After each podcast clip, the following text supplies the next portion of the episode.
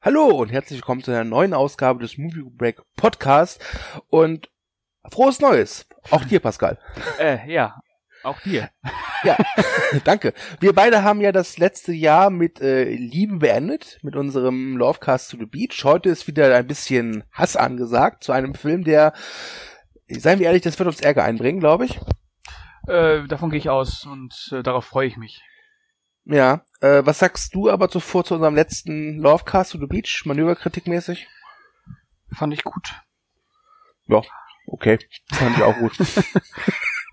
fand, ich, fand ich gut, dass wir den Film mal wieder so ein bisschen, ähm, mal wieder so ein bisschen aufbereitet haben einfach. Ne? Er ist ja schon ziemlich in der Vergessenheit versunken. In der Versenkung versunken. In der Versenkung? In der in Vergessenheit? Äh, ist relativ egal geworden. ja. Ja, ich warte stündlich. In der Versenkung äh, verschwunden. Verdammt ja. nochmal. Ich erwarte stündlich das Douglas Schreiben von DiCaprio und Danny Boyle. Ja, ich auch. Ja, okay. Gut. Ähm, wir wollen aber jetzt nochmal auf die Kommentare eingehen zum letzten Lovecast. Bitte. Ähm, sei gesagt, dass diese Kommentare vielseitig waren. Wir haben uns drei ausgesucht, die aber auch teilweise auf unseren letzten Hatecast eingehen. Äh, das war das Streben nach Glück. Nein. Nein? Das war sieben Leben. Ach ja, stimmt, sieben Leben, ja. Ist dasselbe nur mit, ist dasselbe nur tödlich, weißt du? Ist dasselbe nur zwei Jahre später. Ja, genau. Okay. ähm, aber ich fange mal an äh, mit unserem Lieblings-User Der hat geschrieben, oh, es gibt eine zweite Podcast-Reihe, sehr schön. Ja, das finden wir auch. Ich möchte daher nochmal dringend eine Übersicht anregen, wo man die Podcast hübsch aufgereiht hier bei Movieback findet. Vielleicht übergangsweise als Filmliste, weil natürlich findet man sie alle bei Soundcloud, aber nicht die wichtigen, dazugehörigen Threads mit den Dis Diskussionen. Danke für die Aufmerksamkeit und weitermachen. Ja, ähm, lieber Jumek, äh, danke, dass du wieder da bist. Ähm, wir, wir arbeiten dran. So viel kann, können wir sagen. Und wir können auch sagen, uns gibt es jetzt nicht mehr bei Soundcloud. Wir haben den Anbieter gewechselt. Wir sind zwar bei Podigy. Und da kann man unsere Podcasts auch in einen sogenannten Podcatcher tun. Und dann werden die jedes Mal, wenn die erscheinen, automatisch runtergeladen. Bam. Pascal, ist das, das ist doch geil, oder? Bam. Ja, ja kannst du dir das vorstellen, weißt du, du stehst morgens auf, du weißt, oh, es ist ein richtig mieser Tag und dann auf dem Weg zur Arbeit guckst du auf dein Smartphone und dann zack, neuer Movie Rack Podcast und der Tag ist gerettet. Oder richtig im Arsch, je nachdem. ich kann mir nichts Schöneres vorstellen. Ja. Aber Jumek, äh, wir, wir sind dabei. Wir äh, suchen eine Lösung und äh, wir. Das ist äh, nur noch eine danken, Frage der Zeit. Ja, und wir danken für deine Kritik. Mhm. Äh, du Arschloch. So. okay, soll ich mal den nächsten machen oder? Ja, bitte. Okay, also ähm, mein Kommentar stammt von der Lieblings, von unserer Lieblingsuserin, natürlich, SB2929 oder SB2929. In the und, year 29, Und äh, sie hat einen ordentlichen Wälzer geschrieben, möchte ich sagen. Ähm, ich fange mal an. Oh verdammt. Ah, ich muss vorher noch sagen, dass dieser ähm, Kommentar sich auf sieben Leben bezieht, nicht wahr? Okay. Genau, gut. Okay, also. Oh verdammt. Den Hatecast habe ich doch glatt vergessen. Beziehungsweise ich habe den Kommentar vergessen. Den Film habe ich, wie versprochen, angesehen. Dazu muss ich sagen, dass ich es nicht hätte tun sollen. Diesmal kann ich euren Hass nämlich sehr gut verstehen. Erstens kann ich Will Smith sowieso nicht leiden und zweitens war dieser Film so abgrundtief überflüssig, dass ich beim Ende schon fast geschlafen habe. Mir kam der Film eher vor wie eine schlechte Folge Berlin Tag und Nacht oder so ähnlich. Anmerkung, habe ich niemals freiwillig geschaut.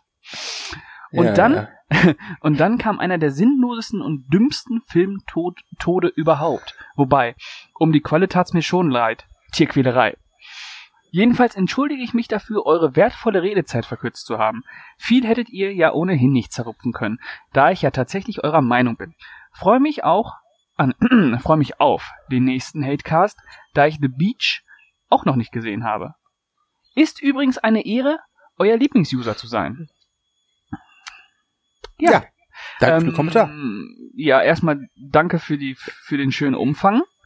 Also das war mal eine ordentliche Antwort. Ähm, so wollen wir das, Leute. So wollen wir das. Genau so muss es sein.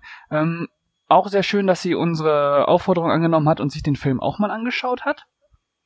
Ähm, da muss ich aber leider jetzt was zu sagen zu dem Thema Tierquälerei. Und ähm, hast du das als Tierquälerei wahrgenommen? Erstens mal, es ist mit Sicherheit Tierquälerei. Ich weiß auch nicht, ob die Quallen dadurch auch selber sterben. Äh, es sind ja keine Bienen, ne? Also. Ja, ich, ich, ich, ich bin kein Quallenforscher. Also ich muss ganz ehrlich gestehen, wenn er sich umgebracht hätte, indem er irgendwie sich äh, einfach in so einen Bienenstock begeben hätte, weißt du, dann fände ich das irgendwie ganz witzig. Und dann muss man auch sagen, ja, dann wäre es Tierquälerei. Weil Bienen sterben ja nach einem Stich. Aber bei Quallen glaube ich das nicht. Ich glaube, der Qualle ist das herzlich egal. Hm. Äh, wobei ich glaube, für eine Qualle gibt es schönere ähm, Lebensorte als eine Badewanne. Ich muss aber jetzt trotzdem noch was zitieren. noch was Okay. zitieren. Und ich, gib mir kurz eine Sekunde Zeit. Ich muss nur noch mal kurz nachgucken, ob es wirklich SB 2929 war. Ähm, eine Sekunde bitte. Ähm, ja, und zwar hat sie einen wunderbaren Kommentar unter ein Fisch namens Wanda geschrieben, den ich euch allen nur ans Herz legen kann. Denn ähm, wie ich da schon festgestellt habe, äh, reagiert unsere 29 sehr äh, empfindlich auf Tierquälerei. Und Okay. ähm, unter ein Fisch namens Wanda hat sie, hat sie geschrieben, ähm, das mit den Hunden habe ich ihnen einfach zu übel genommen. Ein Hund in Ordnung. Kennt man aus dem weißen Hai oder Mad, Mad Max. Zwei Hunde? Grenzwertig. Drei Hunde und ein Fisch? Nein, nein, nein, nein. ah, super. Sehr schön. Ja, okay. Ja. Okay, ähm, äh, Memo an uns, äh, Tierquäler-Podcast machen. Tyrannosaurine. Ja. Ja, okay. Gut. ähm, dann schließe ich mal die Kommentarsektion mit einem letzten Kommentar ab. Und Mhm. der bezieht sich tatsächlich auf The Beach und der kommt von unserem Lieblingsuser Silent Bob, der geschrieben hat, der Film gammelt schon seit Ewigkeit auf meiner Netflix-Watchlist. Muss mich da endlich mal zu durchringen. Beule ist ja eigentlich Pflicht. Hol den Liebescast dann bei Zeiten nach. Ja, das solltest du tun, lieber Silent Bob. Und Den äh, wir wünschen dir. Ja, ich will wissen, was gemeint ist. Ne? Und Hat seien wir ehrlich, Gesagt. ja, und nach dem Casten, dann gehen wir doch immer eng und schlumm zusammen ins Bett. Ähm, Mhm. Also viel Spaß bei The Beach, lieber Silent Bob. Und damit soll es das gewesen sein mit den Kommentaren. Und auch mit der Liebe. Pascal, bist du bereit, ein bisschen Hass zu verteilen? Ja. Ah. Pascal, als wir dieses äh, Projekt gestartet haben, hatten wir so eine Liste von Filmen, die wir unbedingt besprechen wollen. Und wir hatten äh, bei manchen Filmtiteln äh, ein Sternchen äh, dran gesetzt. Dieses Sternchen heißt, uh, das könnte Ärger geben. Und ja, Explosiv. explosiv, genau. Mein Name ist Barbara Elichmann. ähm, und dieser Film hat ein Sternchen. Ich glaube, er hat sogar zwei. Wir reden heute über The Green Mile. Regie und Autor Frank Darabont, basierend Oh. auf einer Kurzgeschichte, glaube ich, ist es von Stephen King.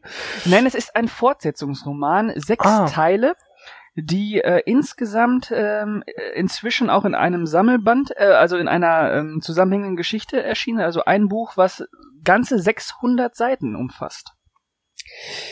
Ja, danke, Klugscheißer.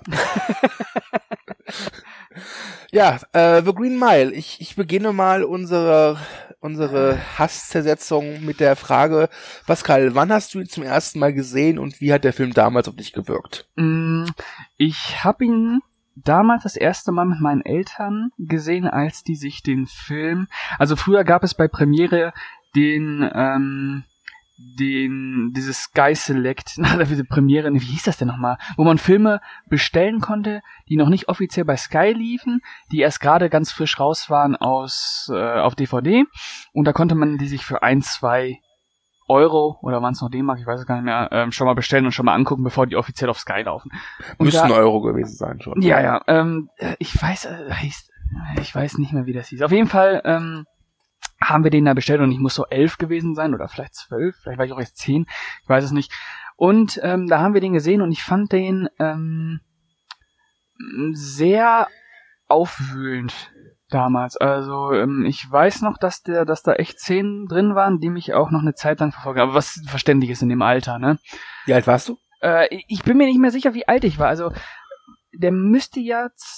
Ah, 2000 kam der ins Kino, dann war es 2001, da war ich so, no, da war ich 10, 10, 11. Oh, Ähm, äh, da, also ich würde keinem Zehnjährigen den Film zeigen. Ja, ähm, Deine Eltern habe ich nicht lieb. und dann habe hab ich den gesehen und äh, ich fand ihn großartig. Ja. Äh, aber ich fand ihn auch, äh, wie gesagt, sehr aufwühlend. Ja, als Ähm, Zehnjähriger ist oder das elf, schon. Also, oder vielleicht war ich auch schon zwölf, ich, auf jeden Fall so um den Dreh. Ja. Ähm, war sehr, sehr begeistert von, von der Wucht dieses Films. Dann habe ich ihn nochmal gesehen mit 16. Ähm, fand ihn immer noch sehr gut. Und dann habe ich ihn jetzt vorgestern, vorgestern nochmal gesehen, genau. Und fand ihn ähm, nicht mehr sehr gut. Äh, wir sollten vielleicht mal unseren äh, Werbevertrag erfüllen und sagen, dass man ihn aktuell auf Netflix sehen kann. ja. Äh, ihr wisst ja, Netflix geil. Ja. Netflix ist super. Ja, äh, ich glaube, ich glaube, es gibt ihn auch bei Amazon. Die sind übrigens auch geil. Ja. So, und bei Sky hast du ja schon Werbung gemacht, also haben wir uns Und äh, man kann ihn sich auch ähm, äh, auf Blu-ray bei, bei Amazon kaufen, wenn man möchte. Ja, Mm, ja, genau. Amazon. Kann es sein, dass du einen Extra-Vertrag abgeschlossen hast, mit dem du nichts davon verraten hast? Ihr könnt ihn aber auch gerne bei Saturn kaufen. oder beim Mediamarkt oder so. Ich bin doch nicht Ja? blöd. Ja, ja. Ja, Oder Geiz genau. ist geil, natürlich. Vielleicht Genau. gibt's ihn auch bei Expert. Ich habe ihn letztens tatsächlich auf Blu-ray äh, beim Rewe gesehen. äh, in so einem DVD-Blu-ray-Ständer vor der Kasse. Ja. Zum unschlagbaren Preis für 6,99 Euro. Nee, 8,99 tatsächlich. Oh. Ja? Ja. Ja. Hm, Ja. Auch verlockend. Also ich hatte, ich hatte überlegt, ihn mir zu kaufen, aber dann ist mir eingefallen, hey, den gibt's ja bei Netflix. Oder bei Also mit Amazon für Netflix- 6,99 Euro. Ja, bei Netflix spart ihr reines Geld. Okay, wir müssen damit aufhören. okay.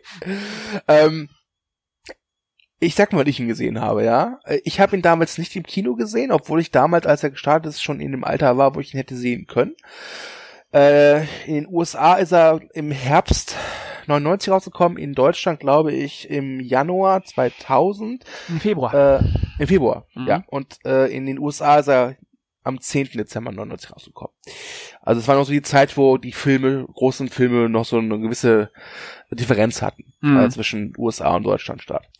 Ja, ich habe den ähm, auf, ich weiß nicht, ob es DVD oder VHS war, zuerst mal gesehen. Und ich weiß noch, wir hatten damals im Freundes- und Bekanntenkreis, haben uns öfters zu so Filmabenden getroffen. Und neben Eiskalte Engel war Green Mile der zweithäufigste Film, gefolgt von Eine Hoch Hochzeit und Verlieben. Ah. Ähm, eine Hochzeit und Verlieben macht immer noch Spaß. Eiskalte Engel ist so ein Guilty Eiskalte Pleasure. Engel hat, hat die Zeit, hat, hat, er, hat die Zeit einfach nicht überstanden. Aber der ist, der ist ein Guilty Pleasure, sagst du. Ja, Ja. ja. Mhm. Ähm, und The Green Mile, ich habe den damals beim ersten Mal habe ich ihn geguckt und es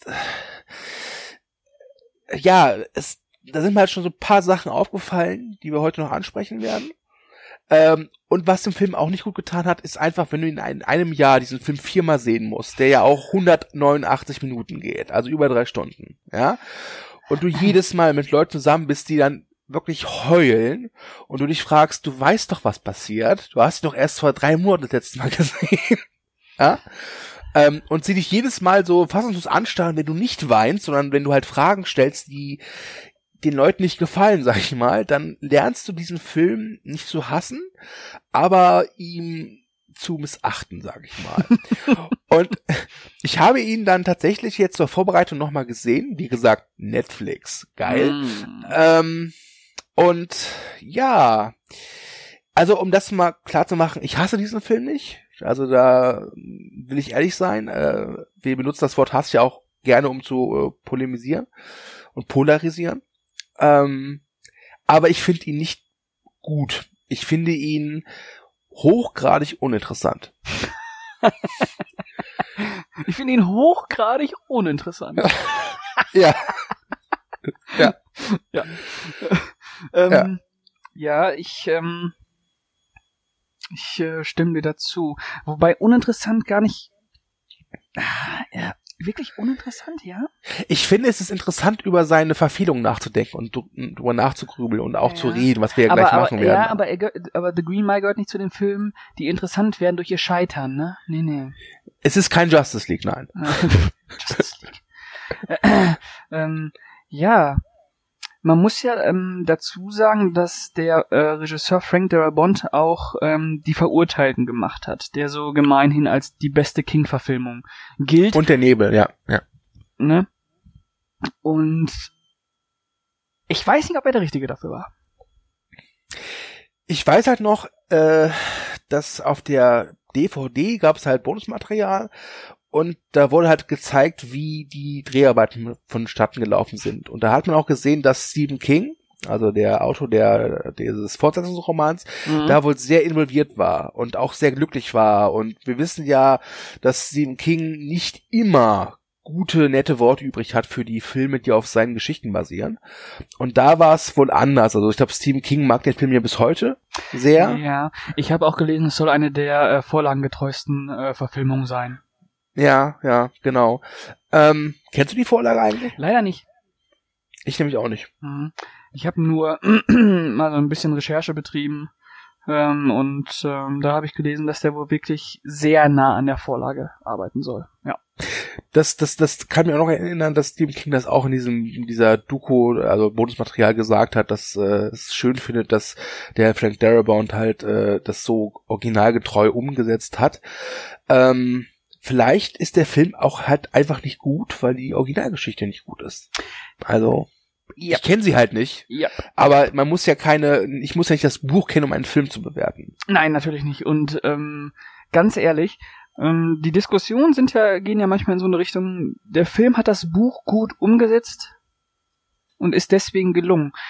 Nee, das, nee, warum? Äh, ich habe immer so das Gefühl, dass, dass die Qualität des Buches gar nicht mal ausschlaggebend ist ähm, dafür, wie der Film am Ende wahrgenommen wird, sondern einfach, ob es eine gute Adaption ist. Und äh, das ist jetzt auch bei The Green Mile wieder der Fall. Ähm, wenn man sich einmal die Kommentare unter meiner Kritik anschaut, in der auch mit der Vorlage argumentiert wird. Mm, ja, ja. Ich, wie gesagt, ähm, nimm mal Beispiel mal Herr der Ringe ja, die erlauben sich total viele Freiheiten, aber das ist gut, weil es sind halt zwei andere Medien. Buch und Film sind zwei unterschiedliche Medien. Das, das wird halt oft immer vergessen, finde ich. Ja, ganz ehrlich, also äh, ein Film muss ähm, auch ohne seine Vorlage einfach funktionieren, ne? ohne ohne die Kenntnis der Vorlage. Äh, der Vorlage. Und ähm, The, The Green Mile tut das halt nicht, ne? Wobei funktioniert er nicht eigentlich doch? Ähm, also ich kann so viel sagen, äh, Green Mile ist wirklich zu 100% klassisch episches Erzählkino. Ja. Das zu 100%. Äh, und das, das rechne ich dem Film auch sehr an, weil so eine Art von Kino ist durchaus selten geworden. Mhm. War es, glaube ich, schon 99. Das ist, äh, das hat man nicht so oft gesehen. Ähm, aber äh, also was mich halt wirklich stört, äh, ist, der Film geht über drei Stunden. Und jede Figur bleibt genau so, wie sie am Anfang war. Es gibt keinerlei Veränderung. Nichts passiert. Der Tom Hanks, Tom Hanks spielt also die Hauptrolle, aber ich glaube, das wissen alle. Ähm, Tom Hanks in der Minute zwei ist derselbe Tom Hanks wie in Minute 133. Und das finde ich schon irgendwie ziemlich öde.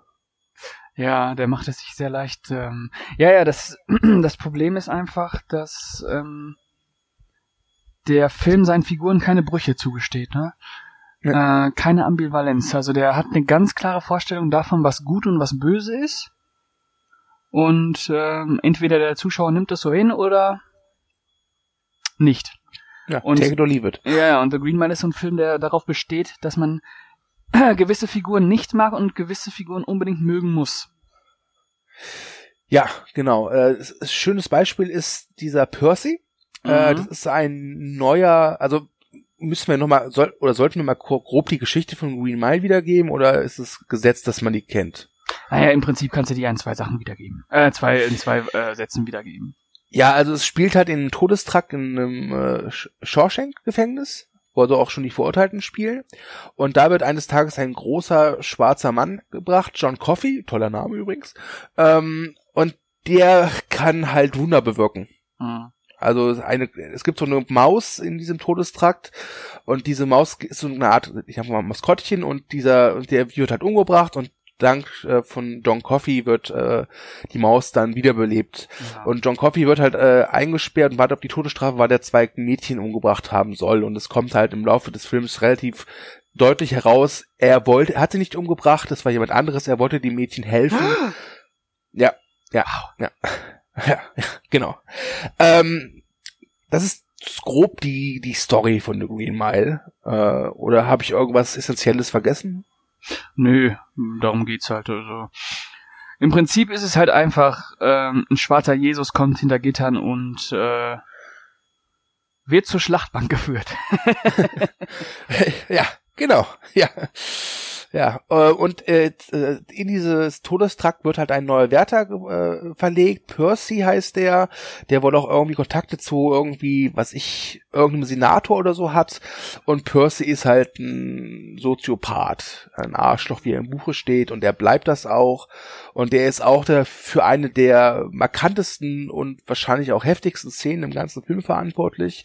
Er sabotiert nämlich den elektrischen Stuhl, so dass es eine Hinrichtung gibt, die wirklich äh, übel ausgeht. Auch eben mit einer Gr Gründe, warum ich äh, dem Film keinen Zehnjährigen zeigen würde. Hm. Weil die Szene ist echt heftig Hm. und die hat auch nach äh, 20 Jahren äh, nichts äh, von ihrer Härte verloren, Hm. finde ich. Oder hast du das anders gesehen? Nee, ich fand die auch echt heftig und ich fand es auch, hm, ich fand es auch überraschend, wie lange die, äh, wie lange die Szene wirklich dauert. Das ist so eine der wenigen Szenen, wo ich das Gefühl hatte, jetzt trauen sie sich mal ein bisschen was. Ja, ja. wenn ich ehrlich bin. Weil, obwohl es in diesem Todestrakt spielt und obwohl Todestrakt keine glücklichen Orte sind, durchweht The Green Mile für mein Gefühl oder mein Empfinden immer so ein bisschen so der, so, the wind of happiness. Weißt du, wir sind eigentlich alle ganz cool miteinander. Also die, die Wachen äh, sind auch jetzt, außer eben Percy, relativ nett äh, zu den, zu den Leuten. Aber irgendwie beißt sich das für mich. ja, das stimmt schon. Ja, das ist, da fehlt irgendwie so ein bisschen, ähm, Also ich, ich, ich erwarte von einem Film, der im Todestrakt spielt, dass mich das mehr mitnimmt. Und nicht nur, wenn eben irgendwie jemand hingerichtet wird. Weißt ja, du? ja, ja, ja. Ja, das fehlt tatsächlich. Da fehlt tatsächlich dieses, dieses, dieses, dieses Gefühl für das Leiden. Die Würze des Todes fehlt. Mm. Mm, Lecker. Todesangst. Lecker. Ja, das stimmt. Der Film, ähm, ja, der Film ist ja auch sehr mutlos in jeglicher Hinsicht. Ähm, das fängt ja allein schon damit an, dass er ja sehr geschichtsträchtigen Kont äh, Kontext hat. Mit 1938 Wirtschaftskrise, Rassismus, hätte man alles Ja. reinbringen, aber spielt ja überhaupt gar keine Rolle. Ähm, Also, okay, also Rassismus, würde ich sagen, spielt schon eine Rolle. tatsächlich?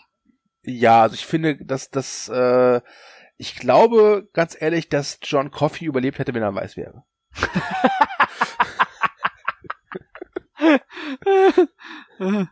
Schöne These. okay, dann ist es ein Rassist, äh, ist es eine, ja, ja. Hm? Hm? Nee, ich würde sagen Rassismus spielt da, äh, außer dass. Äh, Aber, aber ab ich finde, der Film macht, äh, der Film macht schon klar, dass es Rassismus, dass es in einer, dass es in einer rassistischen Welt spielt. Das finde ich, macht er schon klar.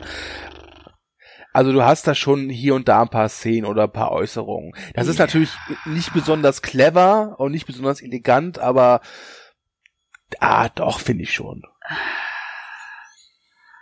Ah. Naja, und wenn es so sein sollte, dann ist es echt auch handsam alles angegangen. Nur nicht vertiefen, nur anschneiden. Lieber gucken, wie der große arme Mann äh, äh, Wunder vollbringt und in seiner Zelle heult. Ja, da gebe ich dir dann auch wieder recht, ja. Ja. Der große Mann, gespielt von Michael Clark Duncan, ähm, der tatsächlich für die Rolle Oscar nominiert war. Ja. Ja, also der Film hat vier Nominierungen bekommen, Ja. darunter bester Film äh, und bestes adaptiertes Drehbuch, hat aber keinen einzigen gewonnen. Ja. Äh, Zum Glück Äh. gab's American Beauty das Jahr. das, oh ja, Kevin Spacey, ja. Ja. Wieso? Der war doch, war doch super in dem Film. ja, das stimmt. Aber wir sollten das fast jetzt hier nicht aufmachen. Stimmt was nicht mit Kevin Spacey? Ich weiß es nicht. Wann kommt eigentlich die finale Staffel House of Cards? ja, da ist nur so eine komische Staffel, wo nur, wo nur die Frau mitspielt. Verstehe ich nicht. Äh, ja, okay. Wobei ich muss ehrlich sagen, ich habe mich für House of Cards nicht interessiert. Ähm, also das mit der mit dem Rassismus, da sind wir uns, glaube ich, so, na, da sind wir nicht uns ganz einig, aber was, wo, wo wir uns einig sind, ist, dass diese große Depression, die ja 1938 in den USA wütete, dass die eigentlich keinerlei Rolle spielt. Der könnte in jeder Zeit spielen. Ja. Der, ähm, ja. The ähm, Green Mile 2021 auf dem Mars. Ja, selbst dann würde er genauso aussehen. Ja, vermutlich. Ja, das stimmt schon. Ja. Ähm, Wie hast du das damals wahrgenommen? War, war das ein großer Film? ich habe das so wahrgenommen, als er ins Kino kam, äh, war das so okay, ein probater Erfolg. Also ich habe mal, äh, er hat, also er hat weltweit 286 Millionen eingespielt, davon 136 in den USA. Äh, also war durch ein Erfolg, aber es war jetzt kein Erfolg so, wo die Menschenmassen reingepilgert sind. Aber ich hatte so das Gefühl, das war so ein Mundpropagandafilm. Also der, der lief recht lange in den Kinos, ja, ähm, weil halt viele Leute den gucken wollten. Ähm, und dann vor allem auf DVD, ich kann mich erinnern, damals in Videothek, du hast diesen Film echt nur mit Reservierung bekommen. Mhm. Der war eigentlich immer weg und das sehr lange Zeit. Ähm, zum Glück hatten viele Freunde ihn auf Kauf äh, DVD. Juhu. ja. Ähm, das, das war so ein, ich möcht, möchte schon fast sagen, eine Art Sleeper-Hit, zumindest in Deutschland. Also, ähm, das war so ein Film, äh, über den wurde halt sehr lange gesprochen. ja. So ähnlich, ähnlich wie die Verurteilten, nur dass die Verurteilten, glaube ich, äh, im Kino wesentlich erfolgloser waren. Ja. Mhm. Okay. Ja, das habe ich ja damals noch nicht so sehr mitbekommen. Also schon, dass das, dass da irgendwie ein großer Film kommt, Tom Hanks wieder mitspielt. Ähm, und man den wahrscheinlich gesehen haben muss. Ähm, aber Ja. jetzt nicht so richtig so die Breitenwirkung von diesem Film wahrgenommen. Ja, ja. Gibt es etwas äh, an Green Mile, was dich so, also ich sag dir, hey, ich guck morgen Green Mile und das erste Negative, was dir in den Sinn kommt, was ist das? Ähm, die simpel gestrickten Figuren. Ja, Also dieses Bevormunden dahingehend, wie man Menschen zu finden hat. ja, ja. Und das ist Bei in dem mir Film ist es- echt extrem ausgeprägt. Wirklich. Das ist echt extrem. Ja, also wie gesagt, weil die Guten sind halt so richtig gut und sympathisch, also so richtig sympathisch und die Bösen äh, sind halt So richtig wirklich böse. richtig böse Da und kommt, die Verrückten sind halt richtig verrückt und die und die Armen sind richtig arm. Das ist schon Ja. sehr billig alles. ja, stimmt. ja. Es gibt ja auch diese Figur von äh, Sam Rockwell, Billy the Kid, wo du Ja. halt auch, den siehst du halt und du weißt, okay, das ist, das ist ein kranker Bastard. Bumm. Ja. Und der wird sich auch nicht verändern. Da Ist das nicht nichts- der, der auch für den Tod der Kinder verantwortlich ist? Ja, ne? Ja, genau. Ne? ja. Ja, und John Was- Coffey sagt dann, das ist ein böser Mann. Ja. Und Tom Hanks guckt dann schockiert und sagt, du hast recht. Du hast recht, großer schwarzer Mann. In der Hose. Aber du kommst trotzdem auf den Stuhl. Und jetzt fass doch mal mein Genital an. ähm, ja. Ja. Ja. Ähm, was mich, also wenn du mir den Titel sagst, das erste Negative, woran ich denken muss, und das ist wirklich exakt das allererste, woran ich denken muss, wenn jemand diesen Titel sagt, ist das Ende. mhm. Ich komme auf das Ende nicht ganz klar. Und mit Ende meinst du nicht den Tod von John Coffey, sondern diesen, diesen Epilog. äh, nee, doch den Tod von John Coffey. Okay. Also nicht, Okay. ja. Mhm. Also der Epilog, da können wir auch gleich nochmal drüber reden, aber das Ende von John Coffey ist halt, das war schon damals, wo ich mir dachte, ah, also zur Erklärung, äh, John Coffey wird zum Schluss hingerichtet, Mhm. obwohl klar ist, das heißt, diese ganzen Wärter, die mit ihm jetzt da äh, zu, zu tun hatten, wissen zu 100 Prozent, er ist unschuldig und er ist, er ist, er verbringt Wunder, ja, er ist, wie ich schon sagte, er ist Black Jesus. Mhm. Und sie tun nichts. Der Film versucht, dieses, das auch damit zu rechtfertigen, dass John Coffey vorher diesen sehr bekannten und oft zitierten Monolog hält, wo er sagt, dass er müde ist und dass er sterben will. Dadurch Ja. versucht der Film das ganz billig zu rechtfertigen, aber in Wahrheit zieht das überhaupt nicht, weil es eigentlich so das komplette Gegenteil von dieser, von diesem, von dieser, von dieser Menschlichkeit, die dieser Film eigentlich thematisieren will, einfach ins, ins Gegenteil verkehrt. Und es, wenn er sich, wenn er halt nicht mehr will, dann soll er sich gefälligst selbst umbringen. Ja. also, also, Sau. Also, ja, ja. Also, weißt du, nur weil der zu faul dafür ist. Ja, äh, ganz ehrlich, du hast da halt so einen Typen, der im Prinzip jeden Menschen von Krebs heilen könnte. Ja. Ja. Und also ich, ich, ich verstehe schon, dass das für die nicht einfach wird und wahrscheinlich ist es unmöglich, ihn herauszuholen, aber sie versuchen es ja noch nicht mal richtig. Weißt du was? Es gibt doch diese Szene, wo sie ihn nachts rausholen und zu der Frau bringen, damit er sie von Krebs heilt. Ja. Hätten sie ihn laufen lassen können. Ja. Weil weißt ja. du, was kommt? Denn nachdem sie John Coffey hingerichtet haben, kommt danach ähm, der Film, die Rahmenhandlung des Films spielt in einem in einem Altersheim, in einem Altenheim, ja. wo der ähm, 109-jährige Paul sitzt denn äh, Paul ähm, kann nicht sterben durch seine Begegnung mit John kann, Coffey. Ja, äh, man, man muss dazu sagen, äh, es gibt äh, eines der ersten Wunder, Wunder, die John Coffey vollbringt, ist, oh, dass, oh, dass Tom Hanks Figur, Paul Edgecombe heißt er, ähm, hat äh, eine Blasenentzündung oder irgendwas. Ja, so eine Harnröhrenentzündung, Alter. Ja, genau. Mhm. Und es gibt halt eine Szene, da bricht er halt wirklich so zusammen vor Schmerzen und ich, äh, das, das, das tut auch echt weh. Ich hatte auch mal eine heftige Blasenentzündung. Ja, so. ich kenn's, ich kenn's. Ja, ja, ja. ja du hast ihn mal angehängt, so. und, ähm, und dann heilt er ihn halt, indem er ja, die Hand auflegt. ja. Um es mal so, so zu sagen. Ja. ja. Und, ähm, und das ist womit der Grund dafür, also so habe hab ich es mir mal erklärt, dass, dass jetzt Tom Hanks halt eben ewig lebt, denn äh, diese Maus, von der wir jetzt schon geredet haben, die ja auch stirbt und dann auch wiederbelebt wird, dank äh, John Coffey, die sieht man zum Schluss auch noch. Die, die lebt auch noch. Mr. Jingles. Ja, Mr. Jingles, genau. Wobei ich mich ja frage, ist es vielleicht dann doch ganz gut, dass er gestorben wäre, weil, weil hier Stichwort Überbevölkerung. ja, interessanter Gedanke. Also jetzt nicht, weil John Coffey zu viel war, sondern überleg mal, alle Leute, die er halt, die leben dann ewig. Boah, die Arztpraxis würde laufen, ey. Oh. ja. ja. Dr. Coffey, ey. Ja. Ähm, worauf wollte ich jetzt nochmal hinaus? Ähm, auf den Epilog. Nee, auf den Tod von ähm, ähm, John Coffey. Ähm, genau, die machen nichts. Die und da hätte der Film, wenn er wenn er ein bisschen clever wäre oder die Vorlage, die er dann anscheinend auch schon nicht sonderlich clever war äh, oder mutig, hätte da genau da ansetzen müssen und aufzeigen müssen, äh, wie schwierig es in der Zeit war, seine berufliche Pflicht umzusetzen, obwohl man äh, persönliche Ansichten hat, die etwas ganz anderes wiedergeben. Wie schwierig das wäre. Ja. Und was ich noch sagen wollte, was genau, die bringen ja die Frau zu, äh, die bringen den John Coffey zu einer krebskranken Frau und fahren dann wieder zurück. Und nachdem ähm, John Coffey hingerichtet wird, gibt's ja diesen, sagt der Paul äh, im Altenheim, dass allesamt sofort den Job gekündigt haben. Das heißt, sie hätten John Coffey auch laufen lassen können und einfach kündigen. Ja. Ja, genau das. Da wären sie vielleicht auch mal eine, eine Zeit lang ins Gefängnis gegangen, aber und was ich, was ich auch finde, ist, äh, du hast ihn biologisch angesprochen und erzählt, dass dieser Paul halt nicht sterben kann. Oder aber, dass er halt unnatürlich alt wird. Ja, ewig, ewig lange lebt ja. noch. Ja. Äh, aber ich finde nicht, dass der Film mir das als Strafe verkauft dafür, dass er John Coffey hat sterben lassen.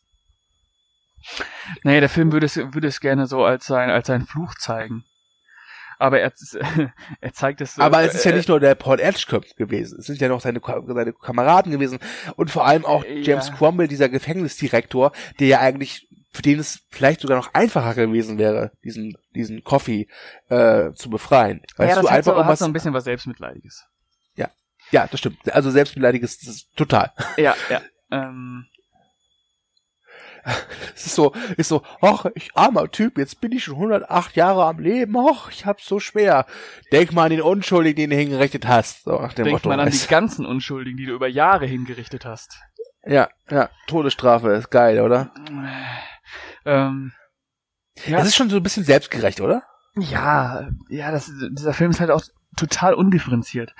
Also, da gibt's nur den Blick geradeaus, kein links und kein rechts. Das, das ist halt das Problem daran, warum dieser, warum dieser Film für mich nicht funktioniert und warum ich ihn auch so kritisch äh, besprochen habe und jetzt auch ähm, so kritisch sehe. Denn ja. ähm, was ich ja auch sagen muss, was, was mich ja auch sehr gestört hat, ist ähm, nicht nur die Wahrnehmung von Gut und Böse, sondern auch die Wahrnehmung von guten Morden und von schlechten Morden. Ähm, ja. Es gibt die Szene, wo John Coffey der Frau von dem Gefängnisaufseher, Ja. äh, wo er sie da rettet, jetzt habe ich auch schon 17 Mal äh, angesprochen, und ähm, er hat dann große Schmerzen, wird zurückgebracht und normalerweise ist es immer so, dass er kurz danach so diese, diese, diese Krankheiten, diesen, diesen Virus wieder ausspeit. Ne? Das sind dann so, so, Fliegen, die aus genau, und die, die, die Erinnert dann mich so. immer, genau, erinnert mich immer an die Mumie mit Bretton Fraser. Ja, genau. Und ähm, als er das mit der Frau macht, das, das kommt einfach nicht raus und er krümmt sich vor Schmerz und irgendwann kommt dann halt Percy zu seiner Zelle und äh, John Coffey schnappt ihn sich und speit diese Fliegen in seinen Körper rein. Ja. Und infiziert ihn dann quasi mit Krebs. Und ähm, Percy ist dann durch den Wind und geht dann zur, zur Zelle von äh, Billy the Kid, Sam Rockwell, und erschießt ihn. Damit äh, sind die zwei größten Probleme des Films äh, gelöst. Das war so einfach, oder? Ah, es ist super. Es ist super. Super. Percy wird, auf- wird am langen Arm verrecken. Krebs. Und äh, äh, Billy the Kid ist ähm, weg vom Fenster. Ha. Jetzt macht's wieder Spaß im Todestrakt, ey. Keiner, der mehr nervt. Ja, das ist, äh, ich muss auch gestehen, es gab so ein paar Szenen, die ich zwar ganz gut fand, aber wo ich auch dachte, dass, dass, mir wird der Todestrakt zu romantisiert dargestellt. Also Ja, es gibt ja. eine Szene, da ist dieser äh, Harry Dean Stanton, ich glaube, der ist Tutut, wenn ich mich recht erinnere. Äh, und mit dem proben sie halt immer den Wobei letzten Gang. ja, wobei ich da echt lachen musste, tatsächlich. Ja, ich meine, die Szene an sich ist schon so okay, ja, aber, aber ich, ich weiß nicht, ich, ich Wobei Tom Hanks so, ja dann auch sagt, dass das geht hier nicht, dass sie ist immer noch, ist ein Todestrakt und wir wollen, wenn wir jemanden umbringen, nicht daran erinnert werden. Ja, aber es, es kam mir anders vor, wenn ich ehrlich bin. Ne? Also, also ganz ehrlich, ich hatte manchmal so ein bisschen das Gefühl, ob die Familie Griswold jetzt nach Wally World oder den Todestrakt mit Tom Hanks fährt, macht keinen Unterschied. Außer dass der Todestrakt geöffnet hat. Weißt du, das Ja. ist Ja, da fehlt so einfach die Fallhöhe, da fehlt so, fehlt einfach, ähm, die Härte fehlt da. Also was Härte ist, das, das fehlt so die Dringlichkeit dessen, das Bewusstsein darüber, dass du mit Menschen zu tun hast, die bald sterben werden. Und manchmal hat man das Gefühl, dass die, die da drin sitzen, das selber nicht wissen. Ja, Ja. wir sitzen jetzt halt hier, naja, gut. Ja. Mal schauen, wo es was machst du hingeht. morgen so? Ja, Ja. oh, guck mal, hier eine Maus, naja. Oh, Ja, dieser Film liegt so, ja, ja, naja, okay. ja, ja, ja, ja. Äh, wir haben ja schon gesagt, dass der 189 Minuten lang ist. Hm. Also sehr lang. Hattest du das Gefühl, dass er zu lang war? Hattest du ein Problem mit der Länge oder? Ähm, ich hatte an und für sich, hab, muss ich sagen, ich hatte keine Durchhänger wahrgenommen, weil das muss man zu, äh, muss man Frank Darabont einfach zugestehen, ist einfach ein sehr guter Handwerker, sehr guter Regisseur. Ähm, der hält die Zügel da schon relativ straff, auch bei 190 Minuten. Ähm, was mir einfach nur Probleme bereitet war der Inhalt und die Figurenzeichnung. Ähm, deswegen ähm, fand ich den lang, aber nicht langatmig. Ja, ja. Also ich glaube einfach, weil ich ihn halt schon kannte und ich, als ich jetzt nochmal gesehen habe, hatte ich schon so nach einer Stunde so das Gefühl, so irgendwie hm, nimmt er sich schon echt viel Zeit. Dafür, dass er im Grunde nichts erzählt. Ja, wo, Und wobei ich die sich nichts entwickelt. ja, wobei ich die erste Dreiviertelstunde auch noch relativ gut fand, weil die kann man ja noch so als ersten, als eher so als Einstieg ein bisschen den den Alltag so zu beschreiben und dann wartet man da so drauf, okay, wann kommt der Bruch? Wann Ja. wann wann kommt der Blick hinter die Fassade? Wann kommt's? Wann kommt's? Und dann kommt halt der große äh, John Coffey und äh, hat Angst vor der Dunkelheit. Ja. Aber die Dunkelheit kommt nicht. Ja, weil, das muss man ja sagen, also sie sind nett, ja, als er dann hingerichtet wird, dann äh, erfüllen sie ihm seinen letzten Wunsch und lassen die Augenbinde weg. Ja, ja, genau, weil er, genau, diese Haube, die man den, den, den ähm, Häftling über den Kopf zieht, ähm, lassen sie weg, weil er Angst vor der Dunkelheit hat. Und dann kann jeder nochmal schön in seine Augen gucken, wenn er dann auch stirbt. Naja, Ja, ja. Alles war eine gute Hinrichtung. äh, ich möchte aber sagen, dass ich die darstellerische Leistung von Michael Clark Duncan echt ganz okay fand. Ja, aber nicht Oscar-würdig. Nö, das nicht, aber er ist halt von der Physis halt schon limitiert, sage ich mal. Was ich, da ja, hat er was ich ja sehr, sehr interessant finde, wo du Physis an, äh, ansprichst, der, der wird ja so Ja. inszeniert, als wenn er 10 Meter groß ist. Ähm, ja, was interessant ist, dass er, dass, dass James Cromwell, Ja, glaub ich, fünf noch mal Kopf größer größer ist als er. ja, ja. Ich habe ich hab irgendwo auch einen interessanten Kommentar gelesen, das ist mein Movie Break, aber irgendwo anders. Da hat jemand den Film irgendwie äh, eins von zehn Punkte gegeben, was ich dann auch ein bisschen hart finde, und hat dann als Begründung geschrieben, ja, weil äh, da wird ja getrickst, weil der Michael Clark Duncan ist ja eigentlich nur, ist ja fast so groß wie David Moers, der da mitspielt, und auch nur einen halben Kopf größer als Tom Hanks. Und wenn ein Film es nötig hat, äh, dann die Zuschauer so zu vergackeiern, dann sollte man sich, sich das angucken. Das fand ich sehr amüsant, wenn ich ehrlich bin. Ja. Ich frage mich dann, wie bewertet der so Marvel-Filme?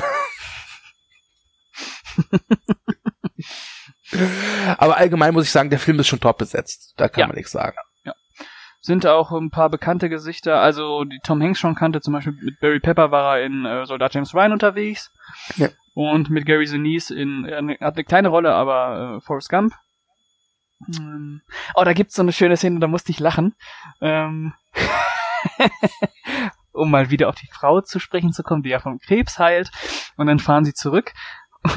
Und dann ähm, sagt äh, John Coffey zu Tom Hanks, äh, ich weiß nicht viel, ich wusste noch nie viel. Und dann guckt Tom Hanks ihn so an, guckt ihn so, guckt ihn so an und ich dachte, jetzt sagt er, aber du weißt, was Liebe ist, oder? ah, das war echt so. Forrest Gump und John Coffey in einem Buddy-Movie, ey. Boah. Es wird auch geil. Äh, äh, Coffee und Gump. Das wird auch lustig. Mm. Unfassbar. Ey, mit John Coffee hätte Baba überlebt. Ja, natürlich, Ne? Das Das dürfen wir nicht vergessen. das stimmt. Das wär- und Barry das- das Pepper wär- auch. Ja, da, und, und Philadelphia. Ich sag doch Philadelphia. okay. Ah, John Coffey hätte sie alle gerettet. Ja, ähm, ich hätte noch eine allgemeinere Frage. Oder hast du noch irgendwas zum Film? Nee. Ähm, und zwar, er gilt ja immer so, neben die Verurteilten gilt The Green Mile ja als beste Stephen King-Verfilmung. Und wir beide haben ja schon deutlich gemacht, dass wir das nicht finden. Aber was ist denn für dich so die oder ja, die beste King-Verfilmung? Können auch mehrere sein. Also ich sag's mal frei raus, bei mir ist es einfach, es ist The Shining, aber das ist so, das ist die einfachste Antwort, oder? Also, The Shining ist natürlich ein Obermeisterwerk. Ja. Ähm, die Antworten sind da, glaube ich, ah, das sind so, das sind so allerweltsantworten, die man jetzt gibt. Shining ist brillant. Stand by Me ist großartig. Ja. Ähm, Dead Zone von David Cronenberg ist super. Ähm, Äh, ich möchte hier Der Nebel noch einwerfen, auch von Frank Darabont. ja, Ich würde sogar so weit gehen und sagen, von den drei King-Verfilmungen ist es äh, Darabonts beste, Mhm. die er ge gemacht hat. Ja.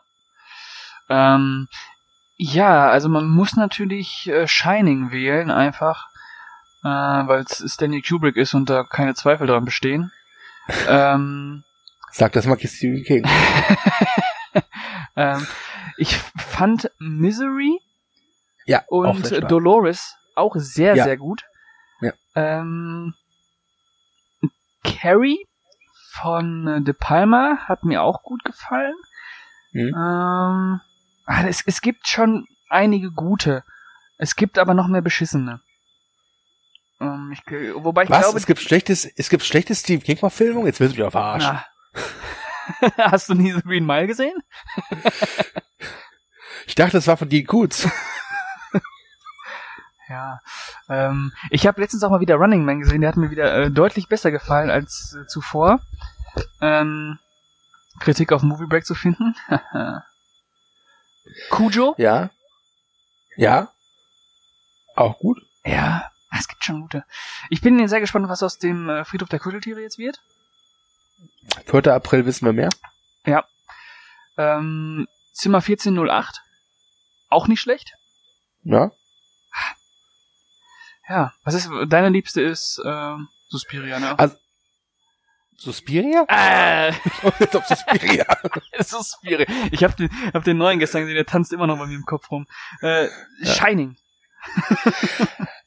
Also ich glaube, deine liebste King-Verfilmung ist auch Shining, oder? Ja, ja, klar. Deswegen würde ich Shining einfach mal so ausklammern, weil es einfach so die einfachste und auch natürlich klarste Antwort ist. Ähm, ich ähm, mochte, wie du sagst, Misery, Stand by Me, Dolores waren großartig. Ich äh, habe damals äh, sehr gut gefunden Needful Things, den müsste ich mir vielleicht nochmal angucken. Oder vielleicht auch besser nicht. Den fand ich aber damals ziemlich gut. Ähm, Cujo toll, ähm, Running Man mag ich nicht. Mhm. Carrie ist aber ganz gut. Sehr gut sogar. Dead Zone, keine Frage. Ähm, ich mochte auch das den neuen S tatsächlich.